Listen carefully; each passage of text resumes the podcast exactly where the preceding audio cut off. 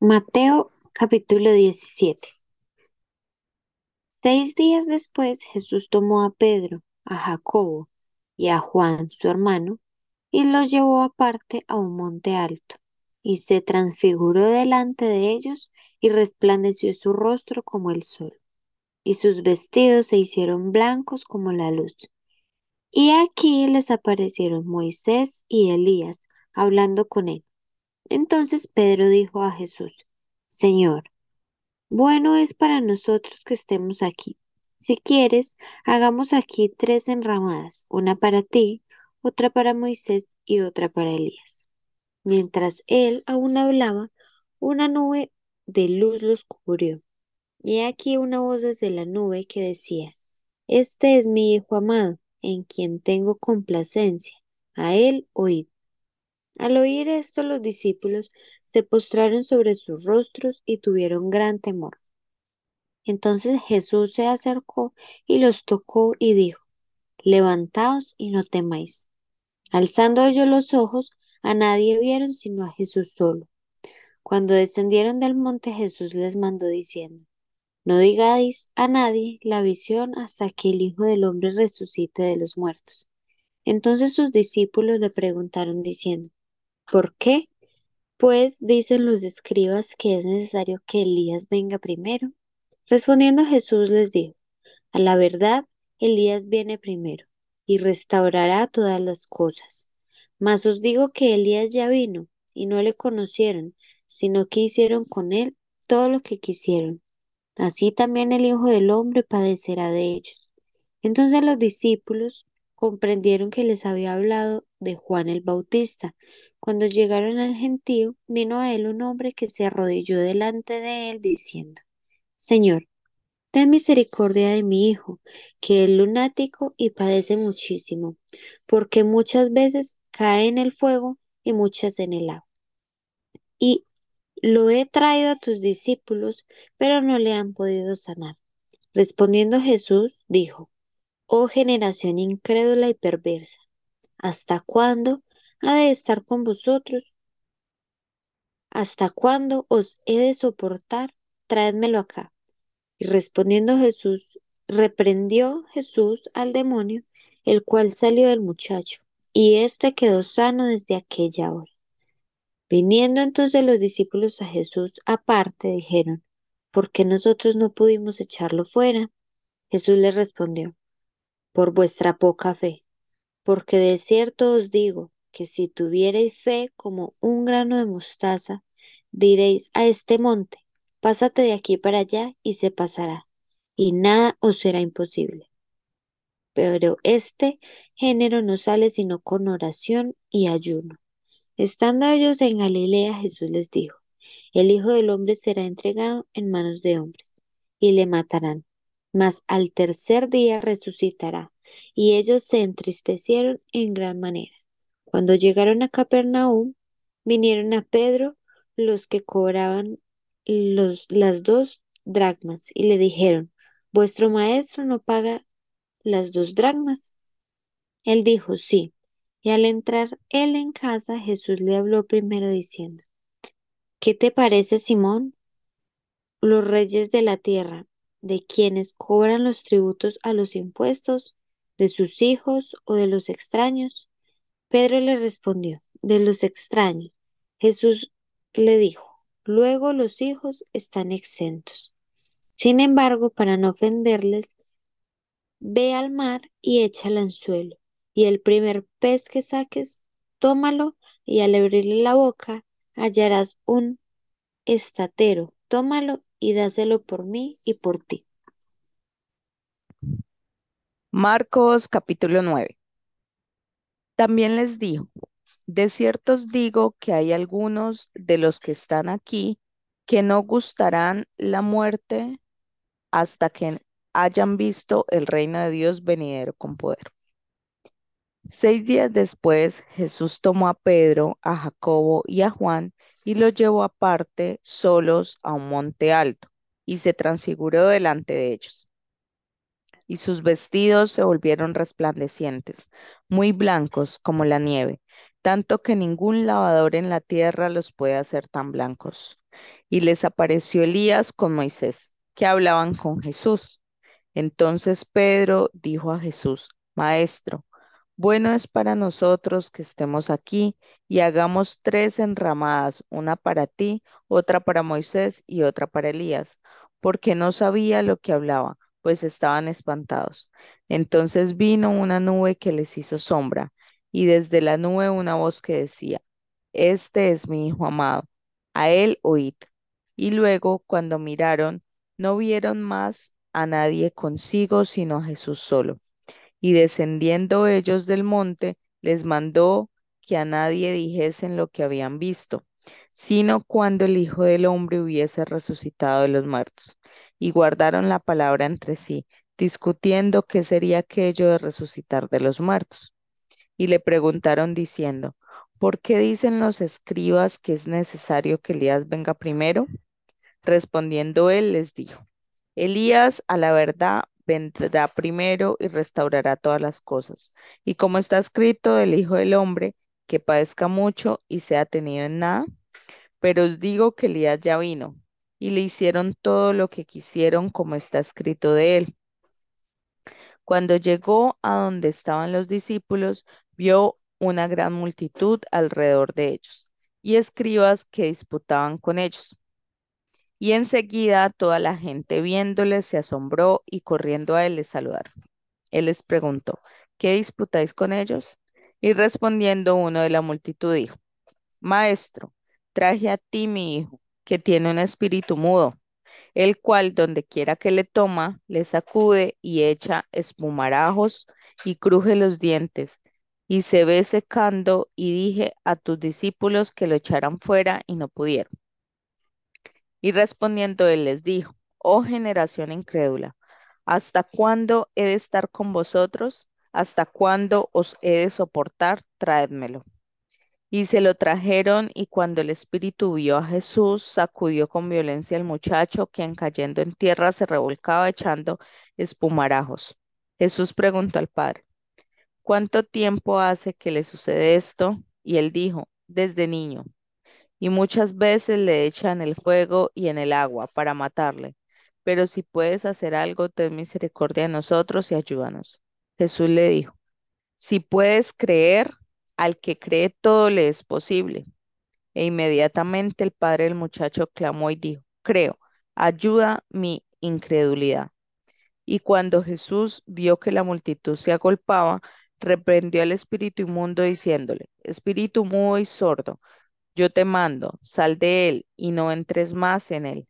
Entonces el espíritu, clamando y sacudiéndole, con violencia salió, y él quedó como muerto, de modo que muchos decían, está muerto.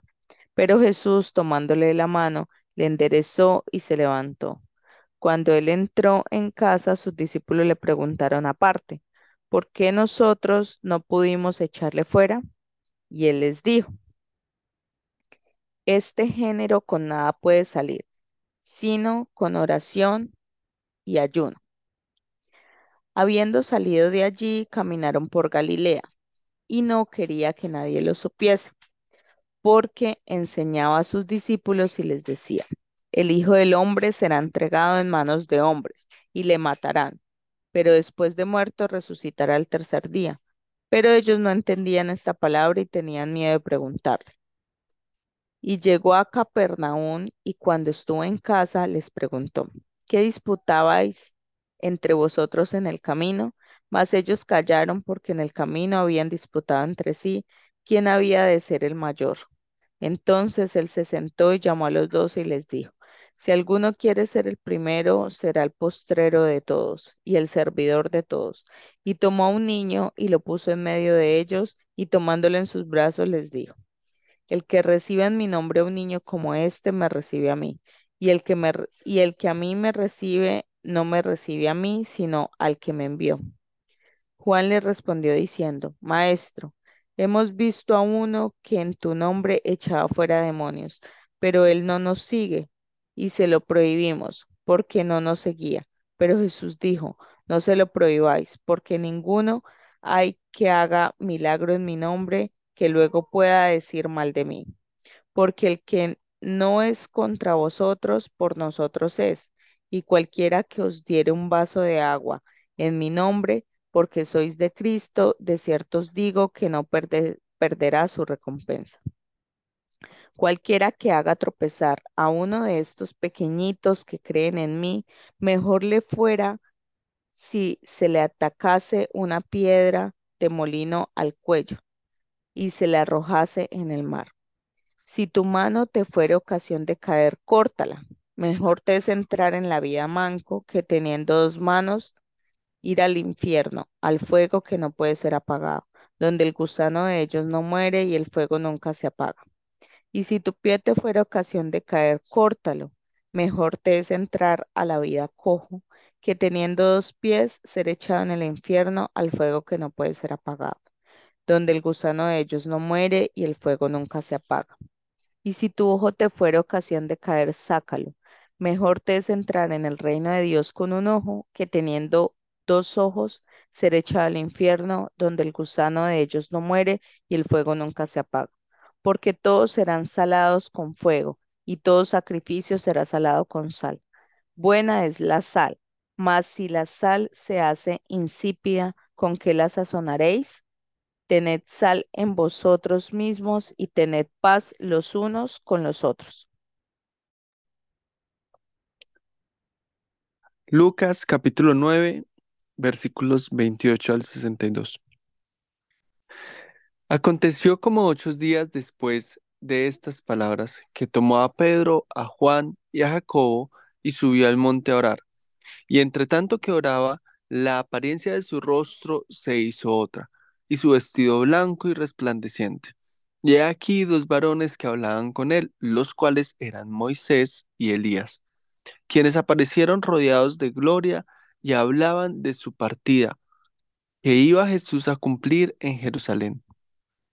Y Pedro y los que estaban con él estaban rendidos de sueño, mas permaneciendo despiertos, vieron la gloria de Jesús y a los dos varones que estaban con él.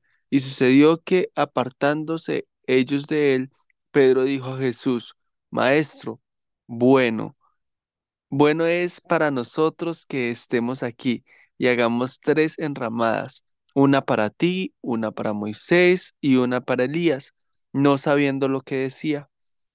Mientras él decía esto, vino una nube que los cubrió y tuvieron temor al entrar en la nube.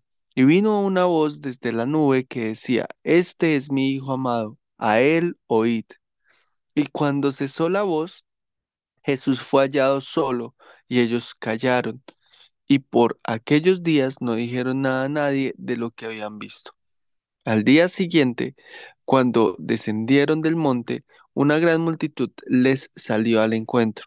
Y he aquí un hombre de la multitud clamó diciendo, Maestro, te ruego, te ruego que veas a mi hijo, pues es el único que tengo y sucede que un espíritu le toma y de repente da voces y le sacude con violencia y le hace echar espuma y estropeándole a duras penas se aparta de él. Y rogué a tus discípulos que lo echasen fuera y no pudieron.